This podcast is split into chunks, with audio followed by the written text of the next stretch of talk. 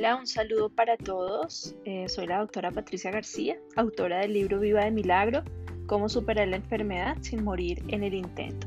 Y en esta temporada de podcast quiero mm, hablar con ustedes o compartir algo eh, muy importante de un tema pues que he venido abordando durante las últimas semanas y es si logro entender, logro sanar mi tiroides, Hashimoto, pues para todas las personas que de una u otra forma les han diagnosticado la tiroiditis de Hashimoto o que no se la han diagnosticado pero que tienen los síntomas. Entonces, quisiera compartir en este podcast que pues yo no comprendía cuando pues eh, digamos que diagnosticaron, me diagnosticaron esa enfermedad. En el Hashimoto pues los síntomas de los individuos afectados pueden cambiar, pueden fluctuar entre el hipotiroidismo y el hipertiroidismo e incluso se puede experimentar síntomas de ambas clases simultáneamente. Entonces es importante aprender a entender qué es lo que tengo, qué es lo que me está pasando, identificar o que me diagnostiquen apropiadamente la enfermedad para que logre encontrar la solución a lo que me está sucediendo. Porque además de experimentar síntomas eh, propios del eh, hipotiroidismo o hipertiroidismo, pues la mayoría de personas con Hashimoto pueden presentar una serie de síntomas de carácter inflamatorio como síndrome de intestino irritable, reflujo ácido, diarrea, estreñimiento, hinchazón abdominal, erupciones cutáneas, alergias, dolor y otros síntomas eh, de pronto menos específicos. Se ha podido encontrar eh, Deficiencias nutricionales también, anemia, permeabilidad intestinal, sensibilidades alimentarias, trastornos de las encías, poca tolerancia al estrés e hipoglucemia. Y es importante darse cuenta de que muchos de estos síntomas o trastornos adicionales son propios también de otras enfermedades autoinmunes. La tiroides es parte de un sofisticado sistema y no existe eh, por sí sola, eh, es decir, eh, cumple un papel muy, muy importante en nuestra salud. Casi siempre las personas que tienen Hashimoto presentan múltiples síntomas de tipo sistémico. el cuerpo pues a veces termina en un estado crónico de sobrecarga del sistema inmune, disfunción hormonal, del sistema suprarrenal, por ejemplo, digestiones alteradas, depuración, eh, inflamación, desequilibrio en la liberación de la hormona tiroidea y este ciclo continúa causando más síntomas hasta que de una u otra forma intervenga algún factor externo y rompa dicho ciclo. Eh, la simple adición de una hormona sintética como la levotiroxina a la mezcla realmente no va a dar como resultado la recuperación completa para la mayoría de los pacientes con Hashimoto y puede que enmascare la inflamación subyacente que está perpetuando ese desequilibrio del sistema inmune y que provoca el resto pues, de trastornos crónicos que se logran experimentar. Mm, los síntomas, por ejemplo, de disfunción intestinal, en mi caso, fueron una de las primeras pistas que lograron conectar eh, mi problema autoinmune con la salud intestinal. Eh, y muchos expertos y muchas personas que han pasado por esta situación y que eh, se han dedicado a investigar desde los últimos paradigmas científicos, pues obviamente han descubierto que los intestinos controlan el sistema inmune y que la mayoría de las enfermedades autoinmunes están ligadas a la salud intestinal. Entonces, eh, esta es una razón por la que existe también eh, de una u otra forma mm, evidencias que hacen que el tratamiento del Hashimoto pueda ser mucho más claro. Porque, por ejemplo, hay personas que no logran tener un control sobre el estado del ánimo. Eh, a veces dicen, pero yo por qué me siento eh, de pronto que lloro sin razón, no tengo idea, no, no logro explicar qué es lo que me está pasando, ¿cierto? Mm, lo peor de esta enfermedad a veces es intentar convencer a los médicos de que se tiene un malestar, ¿cierto? Y que a veces no se quiere, o sea, los médicos dicen, no, simplemente tienes que comer menos, hacer más ejercicio y tomar un antidepresivo porque tus niveles de TSH son normales. Básicamente lo que te dicen es todo está en tu cabeza, todo está perfecto para ti físicamente y tu análisis de sangre es perfecto. Y lo que te pasa es que no eres feliz con tu vida, pero no hay nada que hacer al respecto. Eh, puede que te digan eso, pero quiero que sepas que no es la verdad. Confusión, exasperación, sopor, cansancio es tan increíblemente duro para los que hemos tenido eh, Hashimoto como para las personas que lo tienen en este momento y es difícil explicar las sensaciones, el aumento de peso, la, la pérdida de, digamos, una vida normal y tranquila. Realmente es algo muy duro. Pero vamos mirando un poquitico más cómo se desarrolla el Hashimoto y otras enfermedades autoinmunes. Entonces, desarrollar autoinmunidad supone una verdadera tormenta de circunstancias. Eh, existe, hay un doctor que es eh, una eminencia, eh, que es una persona muy importante, el doctor Alessio Fasano, director del Centro para la Investigación y el Tratamiento de la Celiaquía del Hospital General de Massachusetts, y él ha descubierto que la autoinmunidad se produce cuando se presentan tres factores. Esto es muy importante porque hoy en día la medicina tradicional tú te puedes encontrar con muchos médicos que no tienen nada de conocimiento al respecto de lo que yo te voy a decir o de lo que te voy a contar o de lo que te estoy presentando.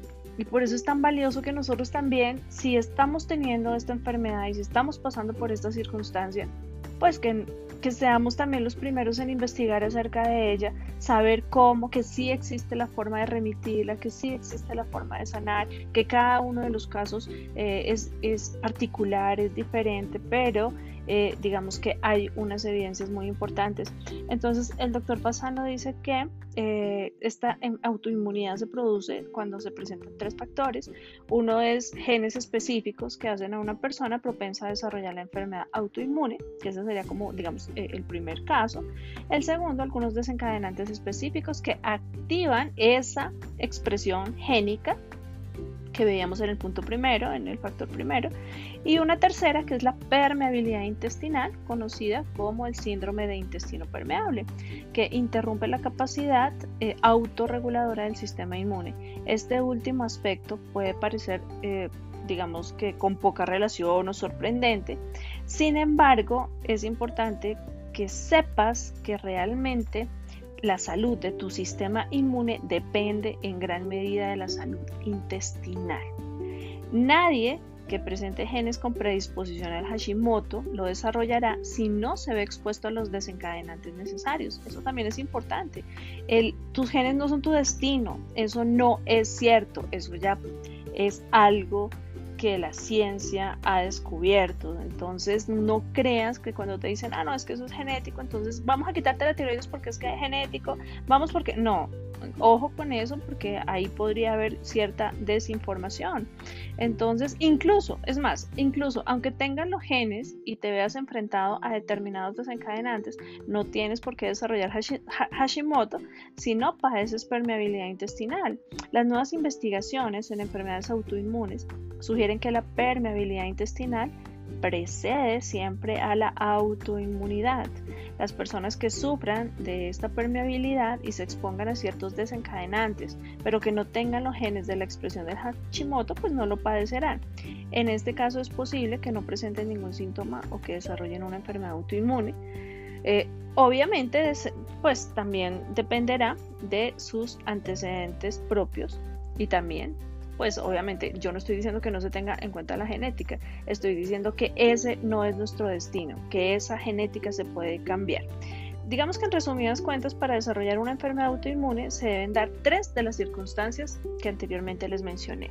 Algunas personas piensan pues también que los genes determinan eh, nuestra existencia, pero eh, hoy en día a partir de la epigenética se ha demostrado que este no es el caso y que no funciona así. Lo que determina si vamos a mantener el bienestar, ¿cierto? O vamos a enfermar, es en realidad una combinación de genes y el medio ambiente. Ese también es importante. Eh, la epigenética nos ha mostrado que tenemos poder sobre cómo se expresan nuestros genes adecuados, digamos que adecuando nuestras elecciones vitales. O sea, nosotros tenemos el poder de cambiar esta circunstancia.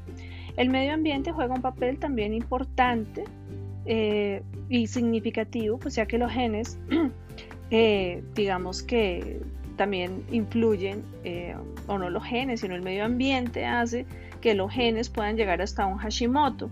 Como prueba de esta afirmación, pues hay unos estudios muy interesantes que se han hecho, por ejemplo, en gemelos idénticos, porque sabemos que los gemelos idénticos tienen el mismo ADN y si hablamos en términos puramente genéticos, la concordancia genética en gemelos es eh, de tipo 100%. Esto significa que si un rasgo o una enfermedad es 100% genética, ambos gemelos tendrían eh, la tendrían o no. Sin embargo, en lo que respecta a la tiroiditis de Hashimoto, y de acuerdo con la investigación, Mm, la proporción de concordancia es solo del 50%. Entonces, ¿qué significa esto? Que si uno de los gemelos tiene Hashimoto, el otro tiene un 50% únicamente de posibilidades de, de desarrollarlo. Entonces, el estilo de vida único o las circunstancias de cada gemelo o de cada persona son los que contribuyen a la aparición de la enfermedad teniendo en cuenta muchas investigaciones también de otros científicos, eh, y, la, investigación más relevante apoya el hecho hoy en día de que la autoinmunidad es un proceso reversible y esto es muy importante tenerlo en cuenta. Si eliminamos uno de los tres factores eh, anteriormente mencionados, el individuo ya no presentará enfermedad autoinmune. En un primer momento los científicos lo demostraron con la enfermedad celíaca, en la que el gluten actúa tanto eh, digamos, de desencadenante como de precursor de la permeabilidad intestinal. Entonces, una vez eliminamos el gluten, el tejido dañado del intestino delgado, eh, que es el distintivo de la enfermedad celíaca, se regenera. Entonces, mientras la persona no esté en contacto con cualquier otro desencadenante de la permeabilidad intestinal, todos los síntomas de la autoinmunidad, y por ejemplo de la celiaquía, desaparecen. Aunque el Hashimoto eh, es un poco más complicado, ¿no? El tema se vuelve un poco más complejo. Se relaciona con múltiples desencadenantes, tanto fuera como dentro del intestino, eh, y se han visto mejoras y remisiones de los síntomas verdaderamente espectaculares una y otra vez con muchas personas que han eliminado esas sustancias o han curado su permeabilidad intestinal, sustancias por ejemplo como el gluten. Entonces, ¿por qué suelen darse varias enfermedades inmunes a la vez cuando tenemos estos factores mencionados? Pues cualquier persona con Hashimoto porta un enorme riesgo de padecer otra enfermedad autoinmune. No sé si alguno de ustedes le han eh, detectado o identificado otra, pero en mi caso sí sucedió así. Entonces, eh, podemos encontrar eh, enfermedad celíaca, esclerosis múltiple, artritis reumatoide, síndrome de Crohn, lupus, enfermedad de Addison, incluso el vitiligo, la anemia perniciosa y muchas otras. Y esto es debido a que los mecanismos subyacentes son los mismos en todas las enfermedades autoinmunes y a que este proceso puede ser también progresivo. Una vez que el sistema inmune ha iniciado el ataque a un órgano, los demás también se convierten como, como en, posibles puntos objetivo. Algunos científicos también van un poco más allá y dicen que todas las enfermedades autoinmunes son la misma, pero con diferente objetivo. Es importante saber esto porque en muchos casos las personas que hemos padecido de Hashimoto eh, digamos que pueden decir que todo lo que necesitamos hacer para mejorar es tomar hormona tiroidea, cuando la hormona por sí misma no va para la progresión de la disfunción autoinmune. Entonces realmente no estamos atacando el origen, eh, sino que es posible que estemos empeorando la situación. Por eso el desconocimiento hace que posiblemente se cometan errores que son muy, muy eh, digamos, difíciles también a veces. Primero, de comprender el error y segundo, de solucionarlo. El desconocimiento para mí hace que se cometan tantos errores hoy en día, incluso médicos, como yo fui víctima y seguramente si muchos de ustedes han leído eh, mi libro, sabrán a partir de, de qué eh, surgieron tantas dificultades de salud en mi vida.